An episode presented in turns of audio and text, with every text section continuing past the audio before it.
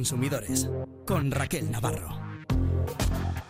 Hemos comenzado el año con cambios en la luz y el gas. Finalmente, el Gobierno central ha decidido mantener la tarifa regulada de gas para las comunidades de vecinos con calefacción central. Eso sí, solo para las que hayan instalado contadores individuales. Las que, apuradas por los plazos y pensando que no les iba a quedar otro remedio, se hayan pasado al mercado libre, van a poder rescindir los contratos. Además, este 2024 suben el IVA de la luz y del gas y acaba el tope del gas, la excepción ibérica. Vamos a ver cómo nos puede afectar todo esto y vamos a conocer también una gran compra colectiva que nos va a permitir ahorrar. Charlamos largo y tendido con Albert Basté, que es fundador de la plataforma Spock, y ya les digo que es una entrevista para ir tomando apuntes. Además, desde la Asociación de Consumidores de Navarra, Irache, nos cuentan qué podemos hacer si nos ha llegado una abultada factura de teléfono por habernos descargado alguna aplicación por error o si sin darnos cuenta nos hemos suscrito a algún servicio. Y respondemos a una pregunta que nos hacen nuestros oyentes. ¿Cuánto cuesta ser socio de una asociación de consumidores? Responde Arancha López de ECA ACUP. En los próximos minutos les ayudamos a tomar las mejores decisiones como consumidores.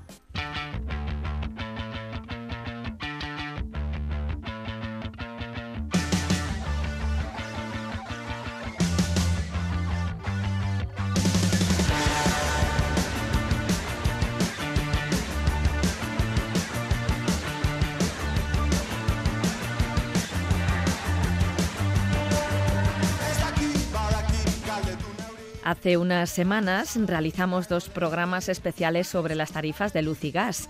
En aquellos momentos, a finales de 2023, había muchas incertidumbres, sobre todo los más preocupados eran los vecinos de bloques con calefacción central, porque se anunciaba que a partir de enero dejarían de tener acceso a la tarifa regulada, que es la más barata con diferencia cuando hablamos del gas. Bien, pues en estas semanas esas dudas se han ido disipando, pero han surgido otras. Así que en los próximos minutos volvemos a hablar de luz y gas y lo hacemos con Albert Basté, que es fundador de la startup Spock, que desde hace un año realiza compras colectivas para que los pequeños consumidores puedan ahorrar en sus facturas de electricidad y gas. Albert, bienvenido. Hola. Bueno, vamos a dejarlo claro desde el principio. Spock no es una comercializadora energética, sois independientes, tenéis un gran conocimiento y experiencia del sector energético porque lleváis más de 10 años ayudando a grandes compañías y también a pymes a ahorrar en sus consumos de energía. Ahora habéis lanzado Spock, que es una plataforma tecnológica que permite que cualquiera de nosotros podamos participar en esas compras colectivas que además se supervisan bajo notario. Albert creo además que hemos contactado justo a tiempo porque estáis a punto de cerrar una de esas compras colectivas. Cuéntanos todos los detalles. Ahora tenemos abierta una, de hecho, casi diría la compra más importante que hacemos eh, por ahora que es la famosa compra del Grinch energético, que creo que lo conocéis. Sí, Carlos Codina, le mandamos un saludo desde aquí y a nuestros oyentes les recordamos que tenemos charlas con él colgadas en nuestra página web Consumidores Radio Vitoria. Otro que sabe mucho, mucho y que es muy interesante siempre aprender con él. Bueno, coincidimos muchísimo con él en, un poco los síntomas que detectamos de un sector que al final, eh, pues el contexto es que hay muchísimos consumidores que tienen, pues más bien pocos conocimientos, de porque el sistema es muy complejo y por lo tanto, eh, pues pueden ser víctimas de, precisamente de, no entender las ofertas y por lo tanto, pues acabar pagando por la energía más de lo que de lo que a lo mejor les tocaría, ¿no? Además, otro de los problemas es que normalmente estamos todos sometidos continuamente, quizá yo más porque a lo mejor he dado mi teléfono en algún sitio que no debía, pero están todo el día llamándome de su asesoría energética. Sí, hay un bombardeo terrible, ¿eh? Bombardeo continuo de ofertas que mm, así en el teléfono nunca puedes saber si es buena, si es mala, nadie tiene el contexto de cuál es un buen precio de la energía, ¿no?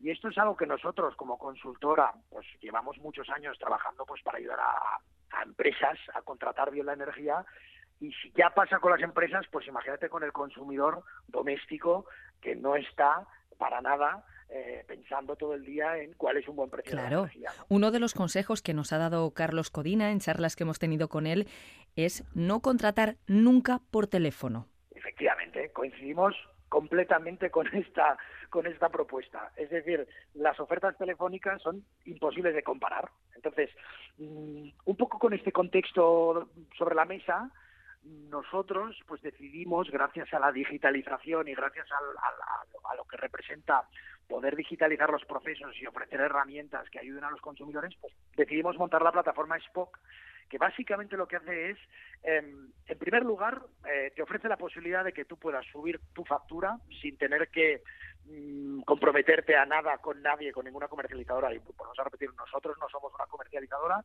simplemente para eh, revisar si tienes unas buenas condiciones o unas malas condiciones. Entonces eso ya te da una pista sobre si estás bien o mal, porque la primero que pasa cuando te hacen una llamada telefónica para ofrecerte una oferta es que no saben cómo estás tú, no saben si estás pagando una buena una buena tarifa, ¿no? Incluso no saben si a lo mejor tienes, por ejemplo, el bono social y te estás beneficiando de una subvención por la energía y estás pagando un precio pues totalmente bajo, ¿no? Por la energía si tienes eh, si tienes el bono social y por lo tanto em, lo primero que hacemos nosotros es dar la posibilidad al consumidor para que sin necesidad de dar ningún dato, de darse de alta, pues mm, suba su factura y compare si tiene un buen precio o si tiene potencial para ahorrar. ¿vale? ¿Y cómo lo comparamos? Pues con un sistema de reconocimiento de imagen de la factura, miramos cuánto está pagando por la energía que ha consumido, inmediatamente le decimos mm, qué potencial tendría con el precio de referencia que esperamos conseguir en nuestras compras colectivas. Pues aproximadamente puedes ahorrar un 20% o no puedes ahorrar. No te recomendamos que ahora entres en una compra colectiva. Y esto es lo primero, ¿no? Y a partir de ahí, si tiene un mal precio, le invitamos a inscribirse, a, inscribirse a un grupo eh, con, pues, en este caso, por ejemplo, la compra del Grinch de, Carlos Codina, pues tiene ahora mismo ya 9.000 inscritos que están interesados en pedir una oferta. Y además, con la parte buena que es que los segmentamos por tipo de consumidor. Es decir, hay unos que tienen, por ejemplo, autoconsumo y quieren vender sus excedentes de energía y para estos vamos a pedir de manera conjunta una oferta. Y para los consumidores que no tienen paneles solares y no venden excedentes, pues vamos a pedir otra oferta. De manera que, además de agruparlos, les conseguimos una oferta que está más pensada para cómo consumen ellos. Esto es un proceso antenotario y, por lo tanto, todas las comercializadoras que desean participar envían su oferta y de manera objetiva se evalúan todas y se decide cuál es la mejor. Entonces, esa es la que luego se le envía al consumidor para que eh, la firme si desea firmarla finalmente. Claro, aquí el tamaño importa, Albert, porque cuantos más seáis, mejor. Eh, claro, eh, aquí es importante porque mm, cuando el grupo es grande, sobre todo lo que generas es interés por parte de las comercializadoras para presentar una buena oferta. Entonces, mm, como es un libre mercado, pues lo que buscamos es sobre todo dar entrada máxima a la competencia para que las comercializadoras que están deseando venderte la energía, pues se peleen un poco entre ellas y ofrezcan pues la mejor de las ofertas posibles. A día de hoy, ¿en qué momento estáis? ¿Estáis recibiendo solicitudes? ¿Hasta cuándo podemos apuntarnos? Pues mira, la compra actual, desde Spock, aparte de la compra de Greens, siempre tenemos abierta una compra colectiva para que cualquier consumidor en cualquier momento pueda entrar y pueda pues apuntarse a una compra, ¿no? Normalmente hacemos una al mes, ¿vale? La compra del Grinch energético, como es una compra emblemática especial y además muy numerosa, pues eh, le hemos dado un periodo un poco más largo de inscripción, pero que ya lleva abierta unas semanas. Por eso ya tenemos estos más de 9.000 inscritos mm, que ya se han ido apuntando, ¿no? Pero a medida que se acerque el final de la fase de inscripción, que acaba el 12 de febrero, Em, pues también se irá apuntando pues bastante más gente a medida que se acerque ese, plazo, ¿no? Em, muchos de ellos son ya recurrentes, es decir, son gente que participó en la compra colectiva del año pasado y que un poco fruto del éxito, pues ya en el momento que les avisamos que la oferta que les hicieron el año pasado vence y se acaba, pues antes de que la comercializadora que ganó les haga un precio de tarifa o un precio más normal, pues ya les hemos dicho, oye, apuntaros a la nueva compra para eh, volver a negociar, porque toca, ¿no? Entonces, la principal interesada probablemente sea la propia comercializadora que ganó el año pasado para no perder a todos los clientes que ganó el año pasado. Por lo tanto, esperamos que haga una buena oferta. Y además, si hay otra que dice, ostras, qué grupo tan apetecible, pues, pues eh, oye, voy a hacer una buena oferta. Eso es lo que buscamos. La gracia de todo esto es que te garantizas un buen precio durante un año entero, pase lo que pase en el mercado. Exacto, exacto. Entonces, de esta manera pues, intentamos también proteger al usuario, ¿no? Que sepa que tiene una tarifa bien negociada y que tiene un precio bien cerrado para que, oye, si pasa algo como ha pasado recientemente con la crisis energética, que hubo grandes subidas en el mercado mayorista, no te afecte, por lo menos mientras tienes este precio pues bien pactado, ¿no? Luego, cuando toque renovar, pues según cómo esté el mercado, pues la oferta podría ir a la alza o a la baja. Pero lo importante es que, independientemente de cuál es la situación del mercado de la energía en el mundo mayorista y en el mundo de los grandes generadores, el consumidor, su deber para pagar lo mínimo posible es negociar, negociar, negociar y dar entrada a la competencia, que eso es lo que hacemos por él. ¿Y tiene algún coste este servicio, estas compras colectivas? Pues mira, si quieres te detallo un poco cuál es un poco nuestro modelo ¿eh? y, cómo también nosotros eh, generamos nuestros ingresos. Em, para los usuarios, para los consumidores que deciden darse de alta y participar en una compra colectiva, el, coste es cero, es decir, no tiene ningún coste. ¿vale? Y para las comercializadoras tampoco tiene ningún coste participar y hacer su oferta, pero eh, lo que sí cobramos es eh, lo que sería el coste de la organización de esta compra colectiva, es decir, poner de acuerdo a todos los usuarios que se inscriban, obtener sus datos, obtener la información que luego la comercializadora puede necesitar para generar el contrato, ordenarlo todo. Todo esto, pues, em, es un trabajo que hacemos con nuestra herramienta digital, que es la plataforma Spock, y el coste lo paga solo la comercializadora ganadora, es decir, la comercializadora que gana la compra tiene que interiorizar, podríamos decir, un coste de 10 euros por cada suministro que finalmente eh, acaba contratando con la oferta ganadora y la comercializadora que haga su oferta pues tiene que contar que ese va a ser todo su coste. Cada contrato le cuesta 10 euros, pero al consumidor le cuesta cero. Al consumidor le cuesta cero, exacto. Podríamos decir que es un coste técnicamente es un coste indirecto para el consumidor, porque esos 10 euros la comercializadora lo sabe interiorizar en su coste para, em, pues, para poder luego pagárnoslo, ¿no? Pero si lo comparas con pues lo que cobraría una agencia de telemarketing que se pasa el día llamando a consumidores, pues el coste en realidad es muchísimo más bajo. Es decir, estas agencias normalmente, nuestra experiencia o por las cosas que hemos ido oyendo del mercado, es que estas agencias pues cobran a lo mejor entre 50, 100, 200 euros en función de eh, lo buena o lo mala que sea la oferta que consiguen vender. en realidad su objetivo es técnicamente es cuanto más margen gane la comercializadora con una venta telefónica, pues más dinero va a tener para poder pagar una comisión a esta agencia que está haciendo este telemarketing. Y por lo tanto, mm, no parece un, sistema que en realidad beneficie mucho al consumidor. Vamos a, a recordar para nuestros oyentes como orientación cuál es un buen precio del kilovatio de la luz y del gas y cuál conseguisteis el año pasado, a ver si lo conseguís este. Sí, claro. Pues mira, la verdad es que em, hay una cosa que, es inherente en el mercado de la energía desde que se liberalizó y es que las ofertas cada vez son más complejas. Entonces, hablar de un precio de la energía, mm, ¿cuál es el precio de la energía más bueno? Cada vez es más, más difícil de, decirlo. Porque ya no nos podemos fijar solo en ese kilovatio hora, ¿no? Entran otras cuestiones en juego. Efectivamente. De hecho, una de las grandes guerras, una de las grandes quejas que tiene nuestro amigo eh, Grinch energético, Carlos Codina, es precisamente que las comercializadoras están tendiendo muchísimo a ofrecer precios del kilovatio hora más baratos a costa de subirte lo que se conoce como el término fijo, la, potencia. de la potencia contratada. Entonces, em, esto de alguna manera a las comercializadoras les, les va súper bien porque pueden hacer una oferta aparentemente imbatible con un precio de la energía a lo mejor a 11 céntimos, a 10 céntimos, a 12 céntimos, que son precios aparentemente muy atractivos, pero luego, eh, pues si tienes eh, por cada kilovatio que tengas contratado, pues a lo mejor te están poniendo un margen al año pues de 10, de 20 euros, que al final es beneficio directo para la comercializadora, y además es un beneficio fijo, es decir, ellos saben que lo van a ganar porque la potencia contratada no se toca y por lo tanto por cada kilovatio yo sé que voy a ganar X euros al año. ¿no?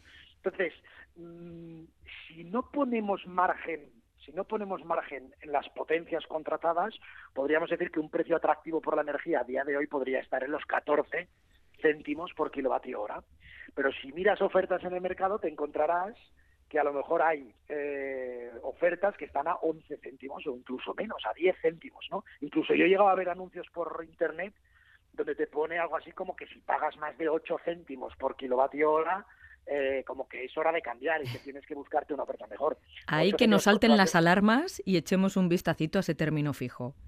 Exacto, eso es súper importante. Entonces, precisamente nosotros, con, el, con este sistema de comparador, con este sistema de reconocimiento de imagen, cuando le pedimos a un usuario que nos suba su factura, precisamente lo que buscamos es detectar estos, lo que nosotros llamamos márgenes ocultos, y desenmascararlos. Y entonces aplicarlo todo al precio de la energía y ver realmente cuál es el precio neto por cada kilovatio hora que tú has pagado. Y si haces ese ejercicio te das cuenta que ofertas que parecen buenísimas no lo son tanto. ¿Esta compra colectiva solo de luz, es de energía o es también de gas? Pues eh, siempre abrimos junto a las compras de energía eléctrica, abrimos también compra eh, de gas, ¿vale? Pero con un único objetivo. A día de hoy el único objetivo es ayudar al consumidor a descubrir que la tarifa regulada es de, lejos ahora mismo y porque está o semi intervenida por el gobierno desde hace ya más de un año y medio, eh, pues eh, la tarifa regulada es la más buena. pero con mucha diferencia, además, lo decimos siempre. Estamos hablando de que cualquier oferta en el mercado libre a día de hoy puede resultar tranquilamente el doble de la tarifa regulada. Por eso nunca debemos contratar a la vez la luz y el gas. Efectivamente, para, efectivamente, así es, por lo menos mientras siga esta intervención en el mercado regulado del gas. Estamos hablando de que las ofertas de gas eh, en mercado libre pueden estar, la más barata puede estar entre 7 o 8 céntimos por kilovatio hora y te costará encontrarla ya y el mercado regulado estamos hablando que, que, está en torno a los 4,5 o 5 céntimos por kilovatio hora, dependiendo de tu, de tu tarifa de acceso, ¿no? si es la RL1, RL2, en, función de tu volumen anual de consumo. Entonces, mm, esto básicamente, y es directo en el gas, es directo, mm, significa pasar de mm, el gas que puedas necesitar para la calefacción en tu casa en invierno puede pasar de 500 euros todo el invierno a 1.000 euros. Lo que buscamos precisamente con de, sube tu factura y revisa cómo estás, es desenmascararle esto y decirle, ostras, tu comercializadora te está cobrando a 12, 13 céntimos el kilovatio hora, que es súper habitual, que lo estamos viendo muchísimo. Y lo que le decimos es, tienes un potencial ahorro con las condiciones de la tarifa regulada actual pues del 50% o del 60%. Hemos visto un montón de consumidores que suben su factura y tienen unos potenciales ahorro por irse del mercado libre del gas al mercado regulado que superan muchísimas veces el 50%, que es un escándalo, es que es un escándalo. Y la gente no lo sabe. Entonces, no lo sabe porque muchas veces no sabe juzgar su factura. El precio que ve no tiene ni idea de si es un precio bueno o es un precio malo. Siempre, o desde hace un año y medio aproximadamente, nuestra única recomendación está siendo apúntate a la tarifa regulada y estas son las comercializadoras de referencia que te dan la tarifa regulada por BOE que son Energía 21, en el caso de la comercializadora del grupo de Endesa, que son comercializadora regulada Gas and Power del grupo de Naturgy, Cure Energía del grupo Iberdrola, Basercor, de, creo que es el grupo Total, son las filiales que por obligación, que por, por ley, están obligadas a ofrecerte solo la tarifa regulada y no te pueden ofrecer ninguna otra tarifa. Esto me lleva a hablar, Albert, de lo que ha cambiado con este nuevo año, con este 2024, porque fíjate que las comunidades de vecinos con calefacción central estaban muy preocupadas precisamente porque salían de esa tour vecinal y van a tener que pagar más sí o sí, pero ya pueden respirar tranquilas porque por fin se ha aclarado que van a poder seguir en la tarifa regulada, en la tarifa más económica. Entiendo que muchas se habrán cambiado al mercado libre porque los plazos han estado muy ajustados. ¿El consejo es regresar a la tarifa regulada o no es tan fácil si se ha firmado permanencia? Pues eh, yo estoy casi seguro que bueno hay que revisar cada contrato porque cada comercializadora pone un poco sus, sus, permanencias, ¿no? En el caso del gas, además, curiosamente, y aquí ya entramos en temas a lo mejor de regulador, de CNMC, que es quien regula un poco los sectores de la, energía en, en, nuestro país, Em, no hay no hay mucha regulación que ponga límites a las cláusulas de permanencia en el caso del gas, como sí ocurre en la electricidad, que hay unos límites muy bien establecidos, sobre todo en la baja tensión, ¿no? Pero en el caso del gas no hay estas estas no está tan claro, ¿no? Cuál es el límite a penalizar y por lo tanto hay que revisar bien estos contratos.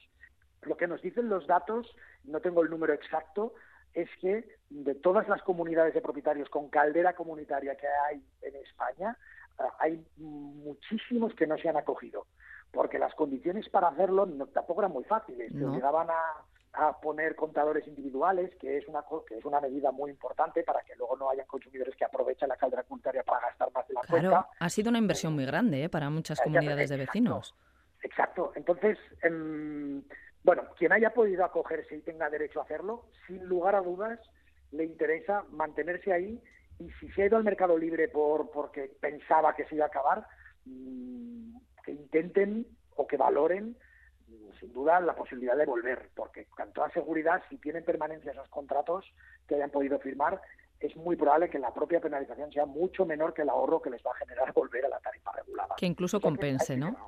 Incluso puede compensar. Entonces hay que analizarlo bien. Otros cambios. El IVA de la luz ha subido ya en enero un 10%. Es verdad que estamos todavía lejos del 21% que pagábamos antes de la crisis energética, antes de la guerra entre Ucrania y Rusia, pero bueno, sigue siendo el doble ¿no? de lo que se abonaba en otoño. Hemos pasado del 5 al 10 y el IVA de gas subirá en abril del 10 al 21%. A ver, aquí esto tiene sentido en el gas porque la campaña de gran consumo de gas se hace en invierno. Entonces, han preferido esperar a hacer la gran subida del IVA a final de marzo para evitar mm, cobrar el 21% de IVA durante este invierno. Entonces, en marzo los consumos de gas vuelven a bajar. Entonces, tiene cierto sentido que lo hayan hecho así. ¿no?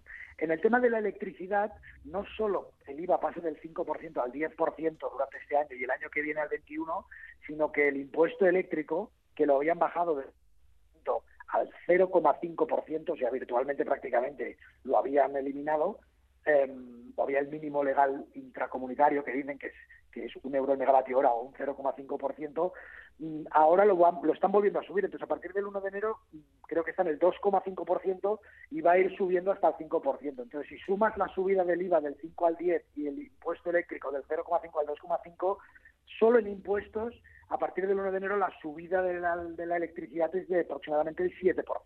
Y esto hay que tenerlo presente porque por mucho que negocies el precio de la energía lo mejor que puedas o incluso que participes en una compra colectiva, hay una subida que, que, que, por imperativo legal pues, pues te va a tocar. ¿no? La verdad es que el año pasado en la compra del Grinch energético, pues conseguimos un precio rompedor muy bueno y aspiramos a intentar pues conseguir algo parecido este año, ¿no? ¿Cuál fue?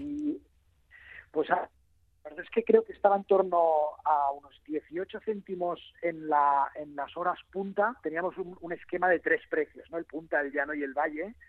Y estaba en torno a, a 18 céntimos la punta, 13 céntimos el llano y 11 céntimos el valle, con precios de potencia de BOE. Con, o sea, con el mínimo legal para la potencia, es decir, no poner margen comercial en el término de potencia. Es decir, todo el margen comercial estaba en el precio de la energía. La verdad es que genera muchísimo, sobre todo para quien no lo tiene negociado, una vez entra en la compra colectiva y obtiene unos precios de estas características, si, si viene de tener unas condiciones reguleras, ostras, es un ahorro muy importante. Lo que se le genera es enorme, porque la factura a lo mejor le pasa de 60 euros a 40 o a 30 y claro, mm, pues, pues es, es, una diferencia importantísima. ¿no? Este enero también ha nacido un nuevo sistema para calcular el precio de la energía, es la reforma del PVPC. Todo esto es un poco complicado de explicar, pero ¿esto nos va a influir a los consumidores? ¿Crees que esto puede hacer que el sistema sea más justo?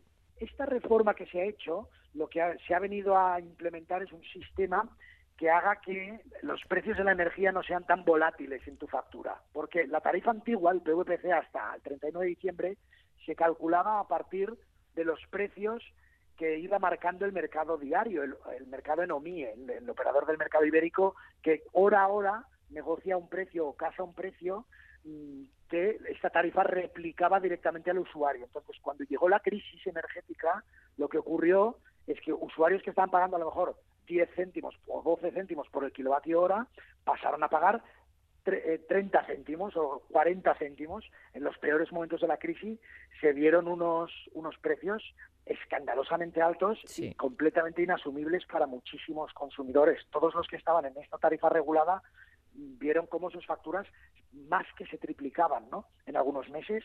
Y para evitar esto se ha hecho esta reforma de la tarifa regulada, que básicamente, y sin extenderme mucho porque tiene ciertas complejidades, básicamente lo que hace es, en vez de basarse en el mercado diario, se basa en, una mezcla de productos relacionados con la energía a diferentes plazos. Es decir, se tiene en cuenta no solo el mercado diario, sino también cuál es la expectativa de precio de la energía de los siguientes meses y de los meses anteriores. Y con esto lo que se pretende es que cuando el mercado baja mucho, pues eh, eh, la tarifa regulada no baje tanto, a costa de que cuando el mercado sube mucho, la tarifa regulada no suba tanto. Entonces, garantiza cierta estabilidad en el precio para que el consumidor que está en esta tarifa regulada no tenga sobresaltos tan grandes como los que ha tenido fruto de esta pasada crisis energética. Oye, hemos dejado claro que en el gas tenemos que ir a la tarifa regulada, pero ¿cuándo es interesante la tarifa regulada cuando hablamos de la luz, de la energía, de la electricidad?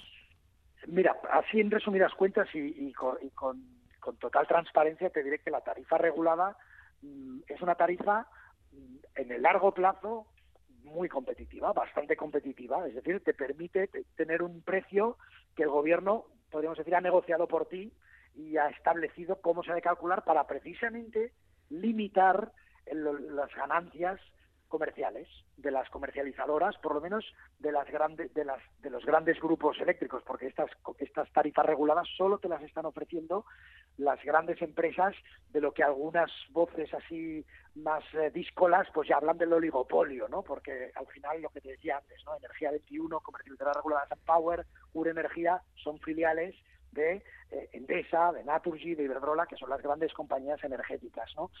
Em, pero de alguna manera te garantizan una competitividad a largo plazo. ¿Cuál es la parte negativa de, estas compañías? Pues primero, la variabilidad en el precio, que aunque ahora mm, esta reforma va a hacer que sea menor, va a seguir existiendo y mm, la no posibilidad de, que te den unos servicios de valor añadido que te pueden ofrecer pues otras compañías no muchas ocasiones. Em, piensa que y esto ahora te voy a hablar un poco de, lo que nos, de nuestra visión a futuro lo que va a pasar con los consumidores en el medio plazo van a enfrentarse a un sistema eléctrico muchísimo más complejo de lo que tenemos ahora. Es decir estamos en lo que se llama la transición energética y esto quiere decir que mm, la entrada de renovables en el sistema va a hacer que haya horas donde la energía es súper barata, horas donde la energía es súper cara, y entonces van a tener que haber soluciones, mm, y nosotros apostamos porque la tecnología dará estas soluciones, que mm, ayuden al consumidor a contribuir a que el sistema funcione mejor. Es decir, cuando falte energía en el sistema, pues que el consumidor consuma menos para evitar pues que el sistema colapse, ¿no? O cuando sobra energía, pues que el consumidor consuma un poco más de energía. Y esto va a hacer que el consumidor em, útil o el consumidor hábil o el consumidor que, que tiene pues una herramienta tecnológica que le permite hacer estas cosas pague poquísimo por la energía. Sin embargo, aquel consumidor que no haga nada, que eh, es el perfil de consumidor que acaba en el mercado regulado y sin preocuparse mucho. El que no escucha consumidores. Exacto estos, estos consumidores, pues puede pasar que mm, acaben pagando mucho por la energía simplemente porque prefieren la comodidad, no me fijo mucho en cuándo consumo ni cómo consumo, estoy en la tarifa regulada y nadie me da ningún servicio, pero puedes acabar pagando más si no, si no formas un poco parte o contribuyes con esta transición energética que es lo que viene, ¿no? Viene una auténtica revolución en el sector eléctrico y esto hay que tenerlo súper presente, pero nos la imponen, pero es que es obligada, porque mm, es que... Eh, o eso nos cargamos el planeta y ya no nos preocupa el recibo de la luz, ¿eh?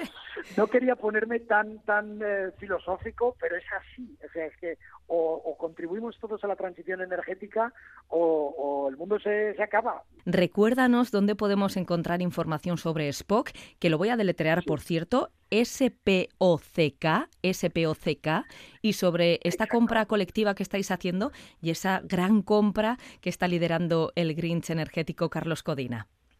Exacto, pues mira, para encontrarnos es muy fácil, como lo has deletreado tú, SPOCK, lo puedes poner en, cualquier buscador, en Google, en cualquier buscador, y, aparece pues entre las búsquedas. La página web oficial es spock.es y si además de poner spock.es pones una barra y la palabra ahorra, vas directamente a ese comparador donde no es necesario ni registrarte ni nada, simplemente con la factura que te ha llegado de tu compañía, sea cual sea, la subes y mm, te hace este pequeño análisis in situ inmediato donde te dice si estás bien o estás mal. Súper recomendable, yo creo, súper recomendable, casi obligatorio para todos los que tienen gas, porque si no están en la, en la tarifa regulada, les va a decir enseguida que tienen un potencial ahorro enorme. Entonces, es una, es una valoración inmediata, sin registro, sin publicidad, nadie te va a llamar después para, para ofrecerte nada y por lo tanto súper fácil de hacer y súper recomendable para, para evaluar en un segundo si realmente estás bien con el gas o no. Y si luego además lo quieres hacer con la electricidad, mejor. Y si luego además ya te registras en Spock y te inscribes en la compra del Grinch energético, todavía mejor. Recuérdanos el plazo. Nos has dicho que acaba a finales de febrero. Sí, exactamente el plazo de inscripción finaliza el 12 de febrero. Entonces, entre el 12 de febrero y el 20 de febrero es el plazo que damos a las empresas comercializadoras a que hagan sus ofertas. Y el 20 de febrero eh, acaba el plazo de presentación de ofertas y aproximadamente el 21 de febrero ya diremos, mira, la que ha presentado mejor oferta para, el grupo que tiene excedentes y autoconsumo es este precio y la que mm, los que el grupo que no tiene excedentes y que es un consumidor normal que no tiene todavía fotovoltaica eh, y con excedentes pues tiene este otro precio y las comercializadoras ganadoras son estas. Entonces cuando pasa eso automáticamente a las comercializadoras ganadoras les enviamos toda la información ordenada de todos los consumidores que están interesados para que las comercializadoras les envíen a ellos para su firma digital el contrato con la oferta ganadora ya validada y respetando todas las condiciones de la compra que nosotros hemos puesto. Bueno, pues ya hay más de 9.000 personas interesadas que se convierten en un gran consumidor, que es muy interesante para, para, las comercializadoras y por tanto se esfuerzan en ofrecer un buen precio. Volveremos a llamarte y nos seguimos poniendo al día de compartir con vosotros cualquier conocimiento que tenga y que pueda aportaros para que paguéis menos por la luz, que al final es lo que interesa. Albert Basté, un abrazo. Un abrazo muy fuerte. Hasta la próxima consumidores arroba eitv.eus.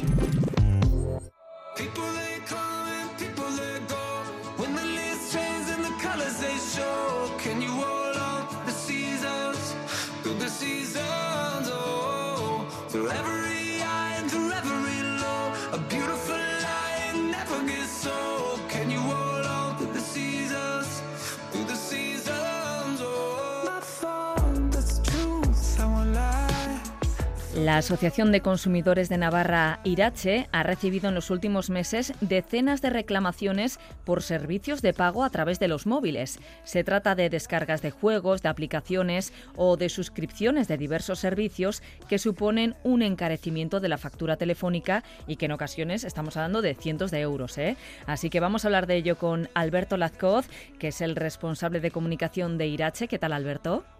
Hola, ¿qué tal? ¿Cómo estás? Lo que ocurre en estos casos es que a veces nos damos cuenta meses después, ¿verdad? No sabemos ni cómo hemos contratado esto, pero de repente tenemos un susto grande en la factura. Eso es, eso es. Eh, vienen de, ya, ya, has dicho tú, vienen de servicios muy variados, pues que pueden ser suscripciones a revistas, eh, hay chats de contactos, hay servicios para adultos, hay información de todo tipo, pero ¿qué tiene, qué tiene de característico? Que no lo, nos lo cobran por la factura telefónica y que entonces muchas veces no nos damos cuenta. ¿Por qué? Porque, bueno, pues no, revisas tu factura pensando que está bien, igual cuando caes en que te han ido cobrando, que te ha encarecido la factura, pues igual ha pasado ya meses, en algún caso más de un año. ¿eh? Entonces ahí es cuando ya el, el, cobro, lo que te han cobrado de más, pues suele ser un importe importante, como tú decías, cientos de euros. Cuando son suscripciones, cuando son pagos periódicos, ahí es donde también te puedes sorprender, ¿no? Dices, pero ¿cuándo yo me he suscrito a esto si yo no me he suscrito? Eso es. Eh, aparte, son no siempre son pagos muy altos, entonces a veces pasan más desapercibidos, claro, pero son repetitivos. una semana me lo cobran, la siguiente semana, semanalmente, a veces son mensuales, pero también los hay semanales o quincenales eh, también y claro eso que supone pues que se va repitiendo van sumando van sumando van sumando y al final pues vemos que, que he pagado de más pues lo que te digo al final de varios meses pues un dinero importante por algo que como tú dices muchas veces eh, no sé ni, ni cuándo lo he contratado. Y es que eh, es un problema cómo se contratan estos servicios. Generalmente se hacen a través del teléfono móvil. Muchas veces no sabemos, muchas veces nos aparece un anuncio y yo le doy clic, le doy al clic, eh, a veces para quitármelo de encima solo, pero sin embargo eh, le he dado a, aceptar, ¿eh? aceptar el, el, servicio, el, el, pues la suscripción, lo que sea y con esto muchas veces es suficiente para que me lo empiecen a cobrar. Ya desde ese momento, semana a semana, eh, cada 15 días, mes a mes, me van a ir cobrando pues un dinero de más en mi factura telefónica, me van a ir cobrando ese dinero de más y como te digo, muchas veces era simplemente un anuncio al que cliqué casi para quitármelo de encima sí, sí. y lo que hice, o al menos así lo han entendido, me lo han dado por, por contratado, por aceptado el servicio y ese es un problema, pues que hay una fórmula de contratación pues que es muy con muy pocas garantías, porque muy, muy en alguna ocasión, pero no es lo normal que me informen una vez que lo he contratado de forma conveniente de cuánto supone el servicio, de qué me van a dar, no. Le doy al clic y se acabó. Como mucho me dicen que he contratado una suscripción a no sé qué revista, pero no me dicen cuánto me cuesta. Es decir, no hay una información, desde luego, rigurosa y suficiente, pero de momento se está dando por bueno y es un problema con el que nos está llegando gente. ¿Con qué casos, con qué situaciones os habéis encontrado estos últimos meses en la Asociación de Consumidores de Navarra? Sí, bueno, eh, como te digo, la mayor parte de los casos son mm, gastos no muy altos, pero sí repetitivos, semana a semana, mes a mes, pero también se dan eh, otro tipo de, bueno, de situaciones como pues, una persona eh, este, acabó suscrita ahí a un servicio de contactos, dice que no sabe cómo y se dio cuenta casi un año después. Bien, la factura había ascendido casi a 500 euros. O, el de una, o de una señora de edad avanzada. No pensemos que esto pasa solo a, jóvenes. ¿eh? Una señora de edad avanzada también no sabía cómo, se suscribió a una revista digital, probablemente a través de un anuncio de estos que te digo. Bueno, se suscribió a una revista digital y acabó pagando 350 euros cuando vino a nosotros, acudió a nosotros ya, llevaba varios meses y había pagado 350 euros de más. Como ves, sucede eh, a personas adultas, pero también se da con bastante frecuencia los casos en los que padres vienen porque el móvil de su hijo, del que ellos son titulares, claro, les, han visto que les están encareciendo la factura del teléfono, de ese, de ese teléfono móvil, 10, 20, 30 euros. Eh, pero claro, los que pagan son ellos, ellos se han dado cuenta, aunque el móvil lo maneja el hijo. Eh, a veces es con juegos, que es lo más normal, ¿eh? suele ser con temas de juegos, ya sabéis que los chavales utilizan mucho el móvil para jugar a todo tipo de, pues eso, de juegos y ahí hay aplicaciones, entonces las descargan y a veces son de pago, como en esto, como en los casos que estamos hablando, y luego también hay ocasiones pues de servicios que pues para adultos que no deberían ser para ellos, pero como pues no hay un gran control sobre eso, pues también se da que a veces contraten ese tipo de servicios y al final lo acaban pagando los padres. ¿Qué ocurre en estas situaciones, Alberto? Porque el susto te lo llevas, acudes a Irache y hasta qué punto tú puedes demostrar, primero, que nadie te ha pedido tu consentimiento, que has, eh, te has suscrito o le has dado a aceptar o has descargado algo mm, de forma errónea prácticamente, ¿no? Y hasta qué punto te pueden devolver el dinero. No sé cómo, cómo actuar y a quién hay que acudir. Bueno, como tú bien dices, mira, nosotros, eh, cuando acuden a nosotros, nosotros le estamos reclamando por varias situaciones. Una, porque decimos que a nosotros no se nos informó sobre el servicio de pago, que luego, bueno, eh, contaré en qué consiste, que no, no se le informó al, consumidor sobre el servicio de pago que estaba activado. Por otro lado, que la contratación del servicio en concreto que le están cobrando no ha sido con todas las garantías, no ha habido una información adecuada y entonces con eso pedimos la devolución de lo que se le de los de todos los importes que se les ha cobrado y afortunadamente sí que hay bastantes casos en los que se devuelven ¿eh? Eh, una vez que reclamamos ¿eh? por escrito desde aquí hay muchos casos en los que se devuelve el importe estamos hablando de la compañía telefónica Sí, bueno, nosotros solemos dirigirnos a las dos, pero muchas veces es la, la propia compañía telefónica que yo creo que sabe que es muy discutible eh, este tipo de servicios, los que lo que estamos comentando ahora, pues yo creo que muchas veces ante una reclamación devuelve el dinero que los importes que se le ha cobrado al, al consumidor por estos pagos a terceros. Como te digo, no siempre es así, hay veces que no, hay veces que efectivamente eh, pues la compañía eh, argumenta que, que es un servicio que se ha dado correctamente, que lo da otra empresa, que no son ellos, y bueno, entonces hay que, pues solemos insistir y en algún caso pues eh, no se ha conseguido, ah, no siempre se puede conseguir, entonces ya habría que ir a, bueno, pues otras instancias, vía judicial o, lo que correspondiese. En cualquier caso, como te digo, en muchos casos sí que se devuelve el dinero, pero lo, lo más importante es dar de baja cuanto antes el servicio. ¿Para qué? Para que no me lo sigan cobrando. El servicio que muchas veces no sabes ni lo que era. No es nada fácil esto. Sí, bueno, eso es contactar con la propia compañía ¿eh? y para que te informen un poco de, cuál es la empresa y entonces intentar dar con ellos, que no siempre es sencillo, porque a veces son empresas que están un poco eh, escondidas, no sé cómo decirlo, no suele ser fácil siempre dar con ellas. ¿verdad? Mm, no del todo, no todo lo que debería, desde luego. Pero bueno, una vez que hay que, yo te digo, a través de la compañía se, se puede conseguir, hay que dar con ellas y bueno, y si no, saber cómo te puedes dar de baja para hacerlo primero, dar de baja para que no te sigan cobrando, más allá de que además reclames lo que ya te han cobrado. Todos estos temas, todos estos problemas que estamos comentando vienen por un eh, por estos servicios de pagos a terceros que los activan las, algunas compañías telefónicas cuando tú te das de alta con ellas y no te informan de eso. Y es lo que, en lo que nosotros estamos peleando en cierta Efectivamente, hay veces que directamente tienen asociada incluso nuestra tarjeta.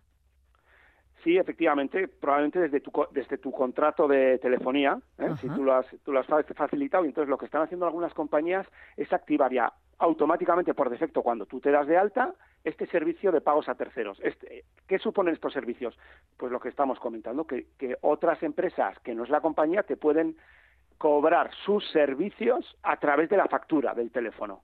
¿Y esto lo podemos desactivar? Entiendo que sí.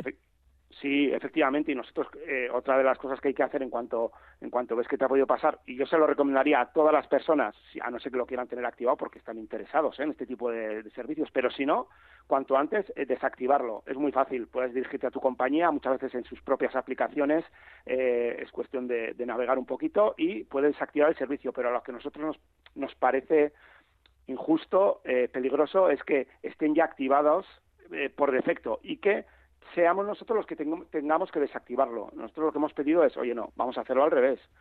Que la gente que quiera estos servicios, o sea, que estén desactivados y la gente que quiera estos servicios, pues lo activen o pidan su activación a la compañía. No como ahora, que casi todos los tenemos y hasta que nos damos cuenta, muchas veces la gente, claro, se da cuenta pues cuando pues cuando ha venido el susto, como es normal.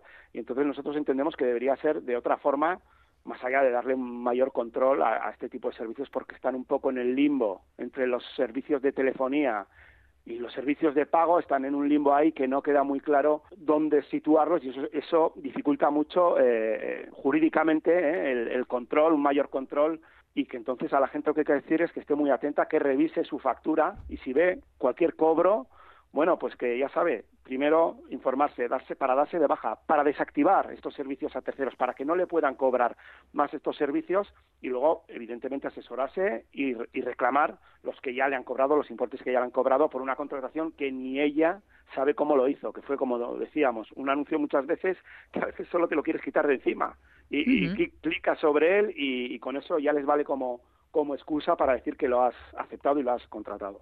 Bueno, me quedo con lo positivo y es que la mayoría de las compañías devuelven el dinero y son conscientes de que el control que se está aplicando no es el correcto. Alberto Lazcoz, a ver si conseguimos acabar con esta contratación de servicios no deseados a través del móvil. Responsable de comunicación de Irache, gracias de nuevo por habernos atendido una semana más. Gracias a vosotros, ha sido un placer. Un, abrazo. Consumidores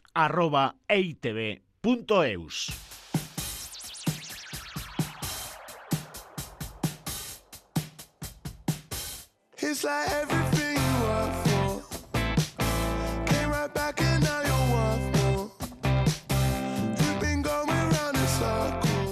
Este 2024 vamos a volver a hacer valer nuestros derechos como consumidores, como consumidoras y vamos a hablar con Arancha López, que es asesora jurídica de ECA CUP. ¿Qué tal, Arancha? Egunon, buenos días. Porque queremos saber cómo funciona ECA CUP, cómo nos podemos inscribir, qué coste tiene, qué servicios incluye. Hablamos tanto contigo y nunca te hemos preguntado cómo funcionáis. Lo que cobramos. La pasta. Eso es lo importante. La pasta, la pasta de los dientes o la que echamos a la cazuela, ¿no? Bueno, pues es muy sencillo. A ver, eh, nosotros somos una asociación de consumidores que para poder tramitar una reclamación obligatoriamente una persona se tiene que asociar. Eh, el asociarse no tiene por qué ser solo cuando tenemos una reclamación, porque hay gente que la verdad es que, bueno, pues son socios. Eh, bueno, gente muy concienciada y que lleva siendo socios muchos años y que igual eh, tampoco es que hayamos llevado tantos temas, pero bueno, creen en nuestra labor eh, y, en nuestro funcionamiento y por lo tanto, pues ellos están, pues bueno, eh, agradecidos a que sigan siendo socios. Para darse de alta es muy sencillo. Ustedes pueden em, en nuestra página web, entre www.seca, hay un apartadito que pone asóciate le das ahí y bueno, lo primero que se van a encontrar ustedes es una explicación de lo que les cubre la inscripción de socio. Entonces, les cubren todas las reclamaciones que ustedes tengan dentro del consumo, vamos a puntualizar esto dentro del consumo. Que te encontrarás con cosas que dices, esto no es consumo. Consultas laborales y tal, y bueno, pues no, nosotros solo tramitamos cuestiones de consumo, ¿vale? Durante el tiempo que están ustedes asociados, como he dicho, las reclamaciones de consumo las tienen cubiertas, eh, las, las extrajudiciales, las judiciales entran dentro de esa cuota hasta 2.000 eh, euros, porque los procedimientos verbales hasta el importe de 2.000 euros no necesitan abogado ni procurador, entonces, bueno, eh, entran dentro de, de, la cuota. Eso no quiere decir que, bueno, en el supuesto caso de que fuera necesario un procedimiento de otras características, desde ECA se les hace presupuestos para poderlo llevar. Pero estamos hablando de lo que cubre la cuota en sí, en sí misma. Evidentemente, si hay temas que en vez de ir al, juzgado eh, van al arbitraje de consumo, igual, igual. Nosotros organizamos el arbitraje, em, eh, vamos, intentamos molestarles lo menos posible, ¿de acuerdo?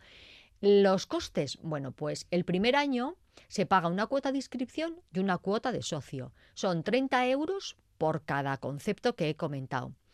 Una vez terminado el primer año, eh, si ustedes quieren mantener esa cuota o fuera necesario, porque igual el tema que hemos empezado a tratar no se ha terminado, la renovación son 30 euros por año, ¿de acuerdo? Por 30 euros anuales tenemos acceso a, cualquier consulta contigo. Sí. Y con todos los abogados y abogadas que formáis parte de CACUP. Sí, bueno, de hecho las consultas son gratuitas. O sea, para hacer una consulta, si hay alguien que tiene una duda de consumo, no necesita ser socio. Con llamar por teléfono, mandarnos un email, o pedirnos una cita y personarse en las oficinas, las consultas son gratuitas. Si de esa consulta terminamos en una reclamación porque eh, sería viable y, necesaria, en ese caso, bueno, pues mm, lo mismo que estoy comentando hoy aquí, eh, les comento a ellos, e incluso les enseño un poco lo que es el encabezamiento de lo que aparece en nuestra página web para que la gente, bueno, pues sepa sus derechos y sus obligaciones, claro. Desde luego que si empiezas a echar cuentas, sale muy rentable, porque como ganes cualquier reclamación, estamos hablando de que en este espacio hemos hablado de casos de éxito, de muchos casos de éxito Recuerdo el último que mencionaste, en el que esta persona había recuperado 14.000 euros, si no me acuerdo casi, mal. casi 11.000. 11.000 euros. Sí un tema de un seguro. Eh, a ver, esta persona era nuestra socia, ya, pues no sé el tiempo que llevaba, no sé si llevaba como unos tres años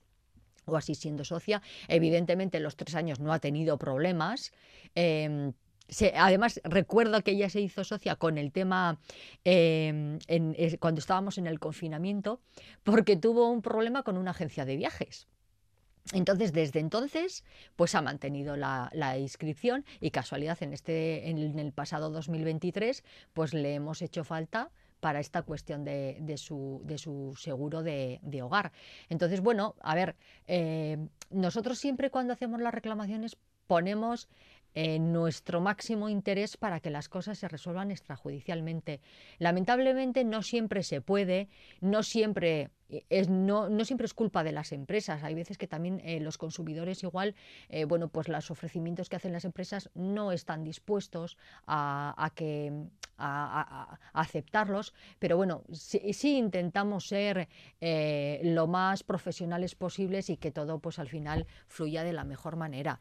Pero bueno, eso, extrajudicial y judicialmente, las dos cosas. ¿Crees que también este servicio, en cierta manera, sirve para que nos concienciemos? Quiero decir, una vez que contactas contigo porque quiero poner una reclamación por X tema, a partir de ahí, cuando ves cómo funciona todo esto, empiezas a ser más crítico y empiezas ya a, que la petición de hoja de reclamaciones sea ya algo habitual en ti. Sí, yo creo, eh, más que nuestro servicio, yo creo que el haber sufrido eh, la obligación de que mm, he pedido esto con educación, he intentado reclamar por mi cuenta, em, luego a través de la Asociación de Consumidores.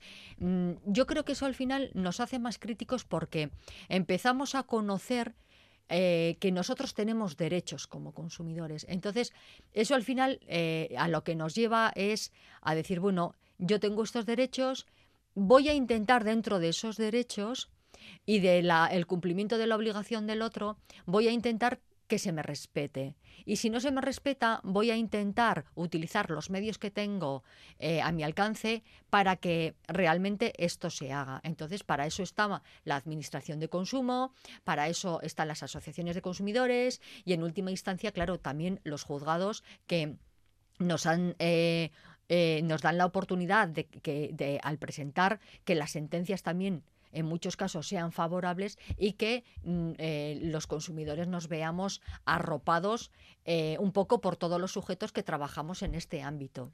No saben lo mágica que es la frase, de acuerdo, hablo con mi abogada. Y de la misma manera también, eh, y perdónenme ustedes que mm, hay veces que los consumidores actuamos con un poco de chulería.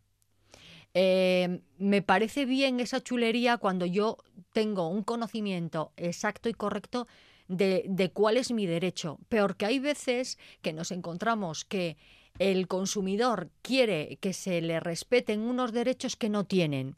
Y voy a poner un ejemplo muy básico. Imagínense ustedes que se compran una prenda textil en una tienda que no realiza devoluciones. Ahora que estamos en rebajas viene muy al caso, ¿eh? Por ejemplo, eh, yo me la compro, me la llevo a mi casa, reflexiono sobre la compra y de repente me, y de repente me encuentro con que, em, bueno, pues no me gusta. No, esto, y voy a devolverla. Y en el establecimiento comercial me dicen, lo siento mucho, eh, es que esta prenda no es defectuosa. Es que nosotros no hacemos vales, nosotros no devolvemos el dinero. Usted ha hecho una compra, la compra está correcta, la prenda está correcta y yo no tengo ninguna obligación. y ahí nos sale la vena. Una vena que, pues yo voy a ir a consumo y tal y cual y pascual. Perfecto. Vienen a consumo y mi pregunta, ¿tienen ustedes el ticket? Sí, sí, sí. ¿La prenda es defectuosa? No. Ya. Eh, la política comercial de la empresa, no, no, no. Me ha dicho que no me devuelven el dinero y que no hacen vales tampoco. Ya. Digo, es que nosotros no tenemos derecho a que nos devuelvan sin causa justificada.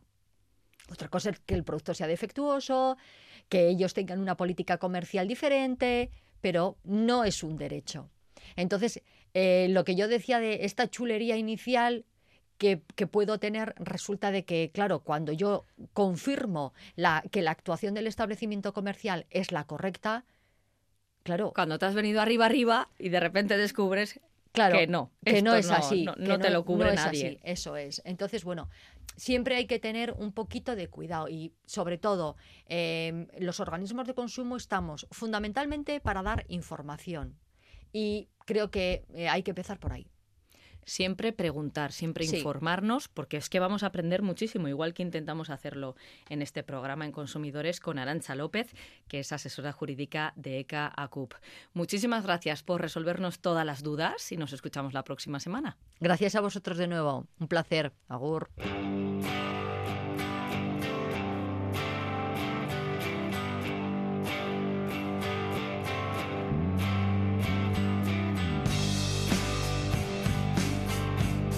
Así nos despedimos. Disfruten del día y nos escuchamos la próxima semana en Consumidores.